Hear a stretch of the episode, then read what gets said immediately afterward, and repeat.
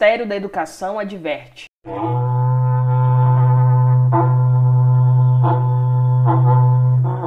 Só que não.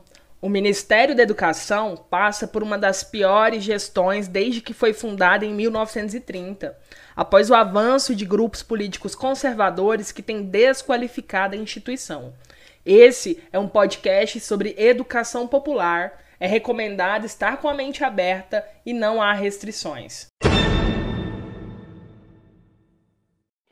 Olá pessoal, meu nome é Tainara Mariana e juntamente com as minhas colegas Laura Fidelis e Letícia Andrade, iremos falar neste podcast sobre educação popular, movimentos sociais e a sua relação com a EJA. Somos do curso de licenciatura em História do Instituto Federal de Goiás e estamos aqui para levar para vocês essa discussão super bacana que a disciplina de Educação de Jovens e Adultos nos apresentou. O nosso texto básico é o texto da Conceição Paludo, Educação Popular e Movimentos Sociais. E nós vamos iniciar essa conversa trazendo uma contextualização histórica e teórica sobre o que é a educação popular. Bom, a autora ela vai trazer para a gente que a educação popular é um projeto cultural identitário, cujo é influenciada pelos movimentos sociais, que trazem uma conscientização da sociedade, explicitando questões que não são vistas a olho nu. Nesse sentido, a autora vai trazer também cinco pontos principais para podermos compreender como que a educação popular ela vai se constituir. O primeiro ponto é a ideia de que os seres humanos fazem parte da história. Eles constroem a sua própria história. O segundo ponto é o ponto em que a autora vai falar que existe uma relação estreita entre projeto de sociedade, projeto de desenvolvimento e educação. O que isso significa? Como que esses três elementos eles vão se articular? Isso que a autora vai trazer para a gente de relação estreita é porque está dentro daquilo que ela entende como um projeto de modernidade. O que é essa modernidade, né? A modernidade ela vem como um discurso hegemônico social que vai articular as esferas da economia, a esfera política e a esfera cultural e ideológica, dentro de uma lógica que vai fazer com que exista uma nivelação dos sujeitos e uma ideia de uma educação instrumentalizada visada para os interesses do Estado. O terceiro ponto é a ideia de que existem diferenças entre os trabalhadores, ou seja, não podemos nivelar todos os trabalhadores porque nem todos os trabalhadores são iguais. E a partir desse recorte de quem são os trabalhadores que nós estamos nos referindo, a autora ela vai falar que existe, que é o quarto ponto de entendimento, ela vai falar que existe uma diferença entre a prática pedagógica e a prática educativa. Porque ao momento em que ela fala que o fazer educativo se difere de uma pedagogia que não se refere ao fazer, ela vai trazer a ideia de que a educação ela se orienta a partir das práticas educativas.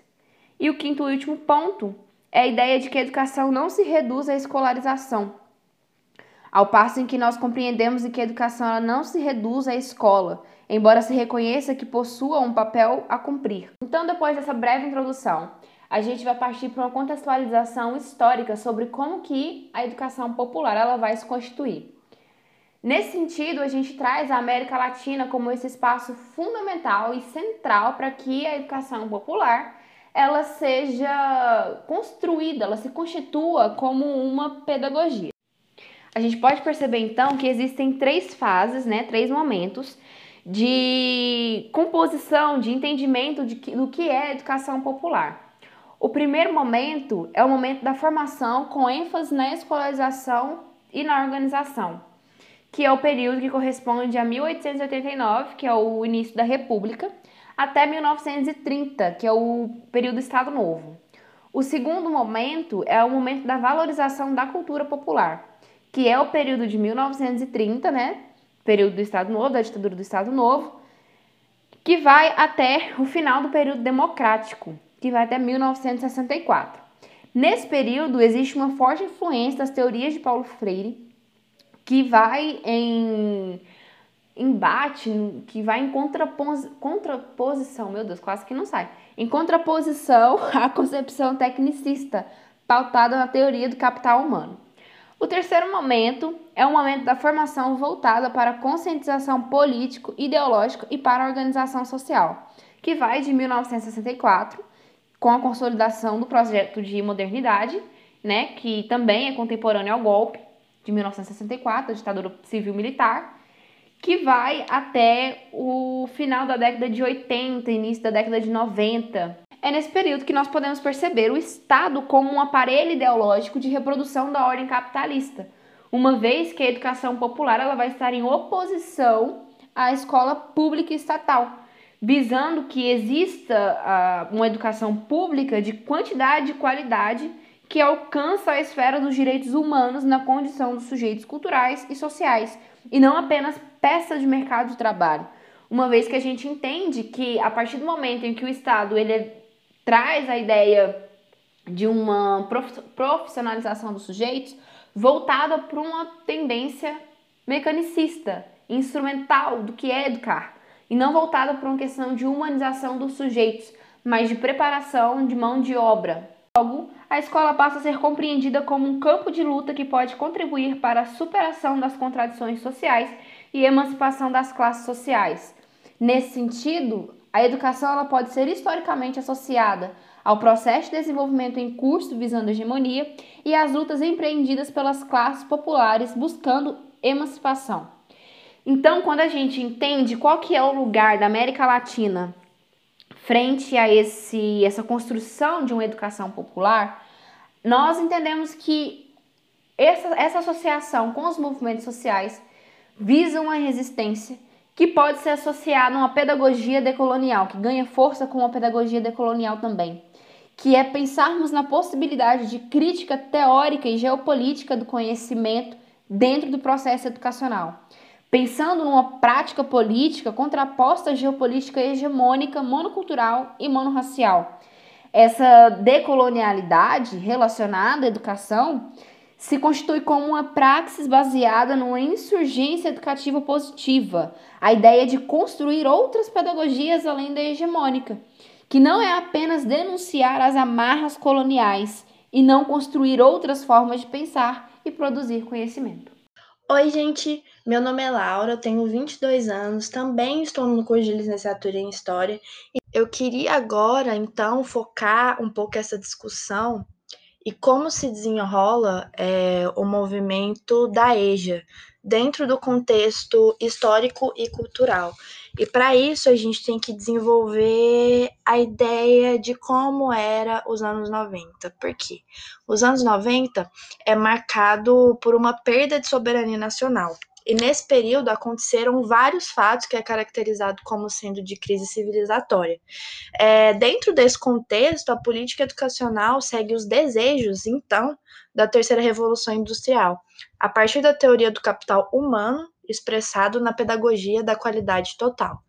Dentro desses parâmetros, a educação ela se transforma em mercadoria, estabelecendo uma forma de educação neoliberal, privatizante desse ensino e, consequentemente, interferindo da, da democratização do saber. Mas, Laura, como é que se dá essa educação neoliberal? Ela ocorre porque o setor privado assume a direção de políticas educacionais, impondo seus ideais nos currículos escolares, ocorrendo então uma ruptura no projeto de construção de uma nação igualitária. Nós sabemos, na verdade, assim, todo mundo deveria saber que para o desenvolvimento da sociedade a educação ela é primordial e na direção que segue esses parâmetros é, não há esperança para as classes populares.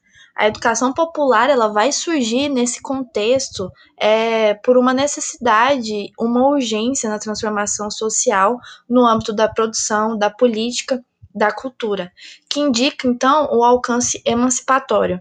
O movimento dentro da educação popular e seus educadores e suas visões de mundo críticas são capazes de resistir possibilitando algo novo. Os alunos que frequentam o ensino de jovens e adultos devem ser tidos como sujeitos que possuem conhecimentos prévios e aprendizado acumulado. É preciso reconhecê-los como cidadãos que devem ter direito a uma educação que promova saberes e que possibilite uma melhor qualidade de vida.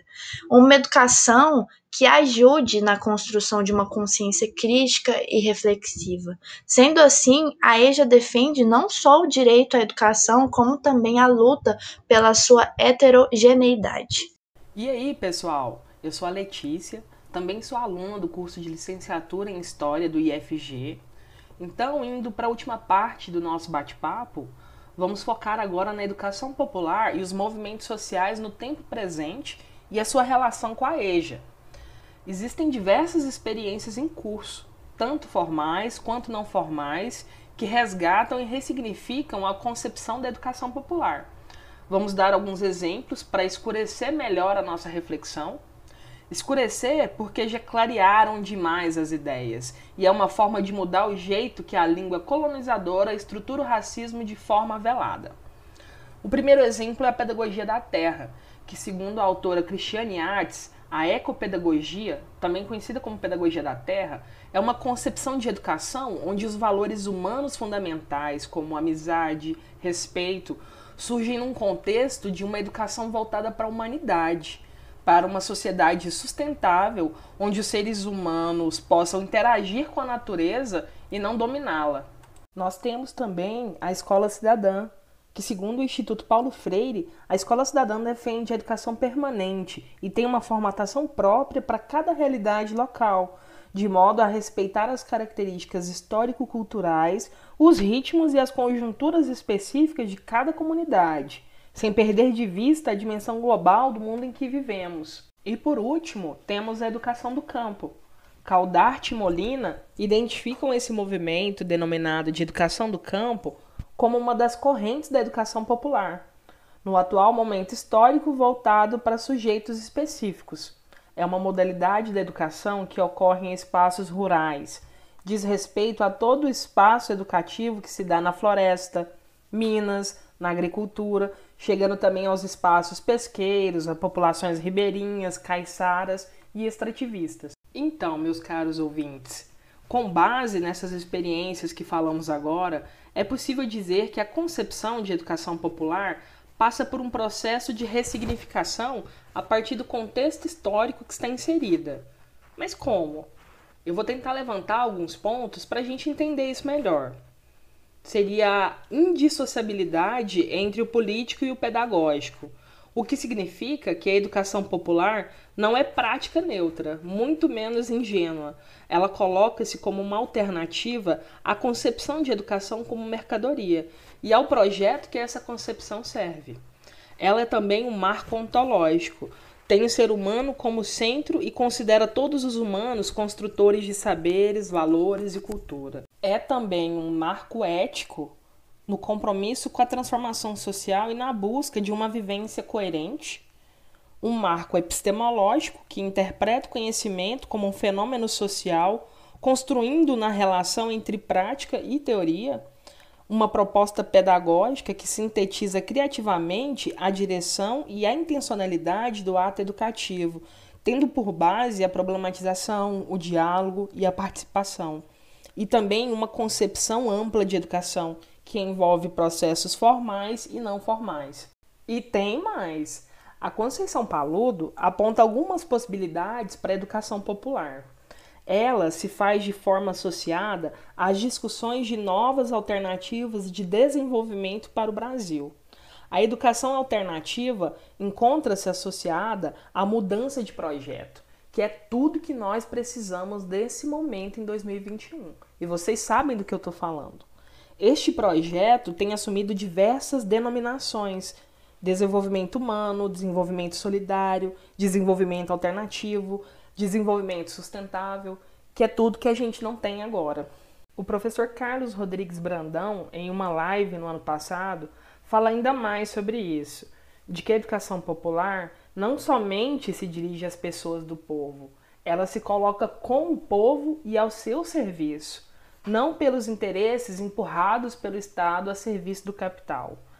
É a educação pela qual Paulo Freire, junto com tantos outros e outras, foi preso e exilado. Os construtores da educação popular são as classes populares e todos os que com ela se comprometem. Dos diversos exemplos que nós demos aqui hoje, nenhum deles foi dado de presente, de cima para baixo, de graça pelo Congresso ou pelos estados.